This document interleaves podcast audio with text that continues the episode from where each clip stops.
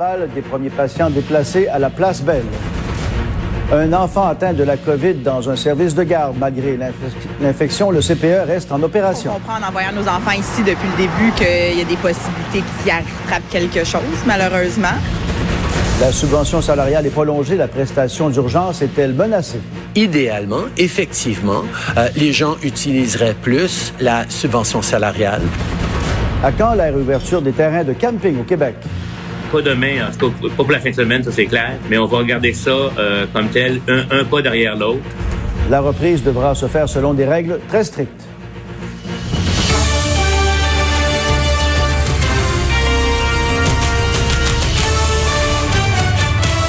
Bon midi, Pierre. Bon midi. Alors, pandémie qui est responsable de plus maintenant de 300 000 morts à travers la planète, avec près de 1 500 000 cas et plus de 87 000 décès. Pierre, tout près de chez nous, nos voisins du Sud, les Américains qui sont les plus durement touchés sur la planète, le gouverneur de l'État de New York, Andrew Cuomo, pardon, qui a prolongé jusqu'au 13 juin le décret de confinement qui expirait aujourd'hui. Oui, et en plus de cinq mois, et plus de cinq mois après l'apparition du coronavirus en Chine, il y a plusieurs pays qui augmentent leurs efforts. On tente de relancer l'économie partout. En Australie, par exemple, les restaurateurs et les tenanciers de bars ont rouvert leurs portes aujourd'hui, mais avec beaucoup moins de tables que d'habitude. Les établissements sont autorisés à accueillir jusqu'à 10 clients à la fois en respectant scrupuleusement des confinements. Les écoliers doivent se soumettre à une prise de température, se laver les mains également avant de se diriger à leur pupitre. Bon, plus près de nous maintenant, on sait qu'il y a tellement de cas du côté de Laval, à la Cité de la Santé là-bas, que l'établissement est à pleine capacité. Bénédicte, on doit donc déplacer des malades vers la place Belle. Oui, il va y avoir en tout, euh, Pierre, une capacité de 50 places pour des patients qui sont atteints de la COVID-19, mais qui sont en voie de rétablissement. On est ici présentement, je vous dirais que c'est plutôt tranquille pour l'instant, mais ce qu'on nous a dit, c'est qu'à partir d'aujourd'hui, il va y avoir une quinzaine de transferts et dans la semaine prochaine, selon certains critères, on y va par étapes, euh, mais les autres transferts seront effectués pour en arriver jusqu'à une cinquantaine de patients. Moi, je m'étais rendu un peu plus tôt là, quand on était en train d'installer justement euh, tous ces lits, toutes ces chambres. Nous dit, c'est que chaque patient va avoir une chambre. Euh, chambre adaptée, il faut le dire, Pierre, là, avec une chaise berçante, table de chevet, une lampe. Et euh, il y a beaucoup de personnel qui va être là. On parle entre 75 et 100 employés du 6 de Laval qui sont euh, dépêchés ici pour pouvoir euh, justement faire le suivi, s'occuper de ces personnes. Ce qu'on m'expliquait aussi, c'est que vraiment, il va y avoir des pharmaciens sur place, euh, les médicaments qui vont être disponibles. On veut de ce côté ici libérer, entre autres, l'hôpital Cité de la Santé à Laval où là, la situation, il faut dire que ça a été un centre désigné pour accueillir les patients atteints de la COVID-19, mais les, euh, pour ce qui est des places, les lits d'hospitalisation, eh bien, ça déborde, ça dépasse même à certains moments le 100 Donc, assurément que ça, ça risque de donner un petit coup de main. Alors, nous, on va rester ici. On devrait être en mesure de parler avec quelqu'un du 6. On voulait voir s'il y avait possibilité d'aller à l'intérieur dans une zone qui est fermée. Ce qu'on nous dit, c'est que c'est pas accessible. Alors, les images qu'on peut vous montrer ont été prises justement par euh, l'équipe ou quand on est venu par la préparation. Et également, ben, on va rester sur place pour tenter de voir là, justement quand ces transferts vont commencer, Pierre. Merci. Au revoir. Un enfant qui fréquentait un service de garde d'urgence a été testé positif à la COVID-19. Denis, donc, euh, ce qui est étonnant, c'est que le CPE reste ouvert malgré tout. Oui, CPE, Claire Soleil. Il y a quand même des actions qui ont été prises, Pierre. Une fois qu'on a su que l'enfant était testé positif, immédiatement, eh bien, on a mis en quarantaine les trois autres enfants qui étaient dans son local, six éducatrices et éducatrices, mais le CPE est resté ouvert. Il y a certaines mesures qui ont été prises à l'intérieur. On désinfecte. Il y a des normes là, qui sont appliquées. Tout ça est surveillé par la santé publique de l'Anaudière, qui a pris quand même cette décision là, de garder le CPE ouvert, du moins pour l'instant. Il faut dire qu'il y a trois bâtiments, il y a trois endroits où euh, ce CPE est en opération. C'est dans un des trois qu'il y a eu ce cas de COVID-19. On écoute la directrice générale.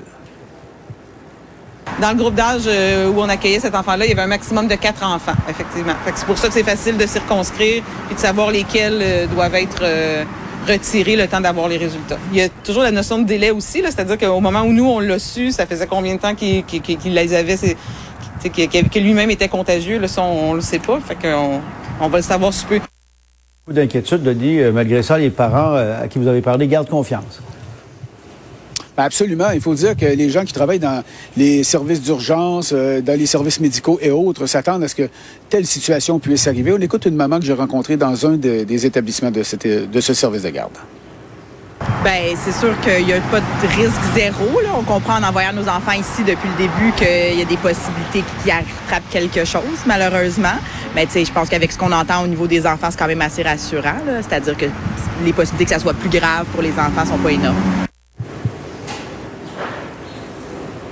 Bon, alors, important de mentionner, la santé publique de la Nodière surveille l'établissement, euh, va prendre des décisions au fur et à mesure de l'évolution des choses. Il y a des tests qui ont été faits sur les enfants, des tests qui ont été mhm. faits sur les éducatrices.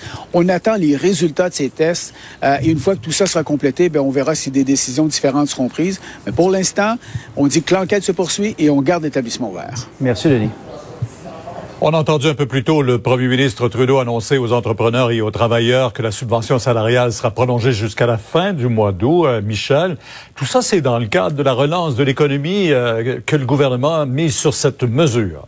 Oui, effectivement, la subvention salariale, la mesure la plus coûteuse annoncée par le gouvernement fédéral, qui sera prolongée de trois mois, en effet. Et c'est là-dessus, comme vous l'avez dit, Pierre, que le gouvernement mise pour la relance économique parce que ça permet à un employeur de maintenir son lien d'emploi avec le travailleur. Mais Pierre, même si c'est la mesure la plus coûteuse, c'est pas la mesure la plus populaire. Il y a à peine là, 130 000 entreprises qui ont fait une demande de subvention salariale. Le gouvernement fédéral s'attendait à ce qu'un million d'entreprises le fassent.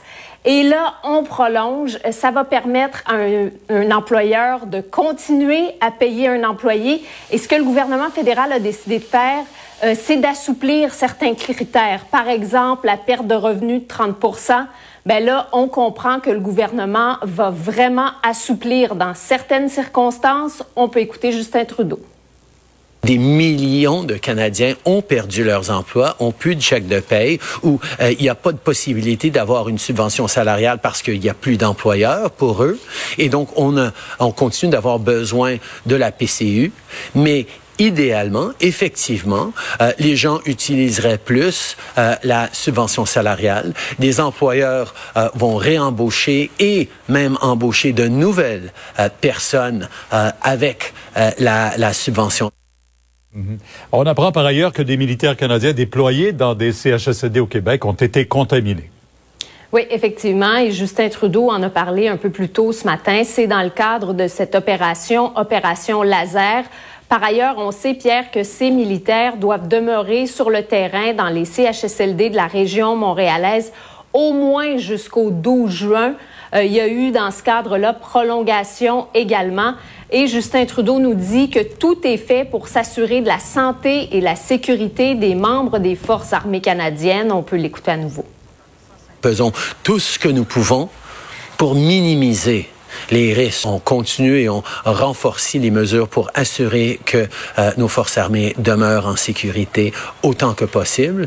Et bien sûr, nous allons nous assurer que euh, la COVID-19 euh, ne se répande pas à l'intérieur de nos forces armées.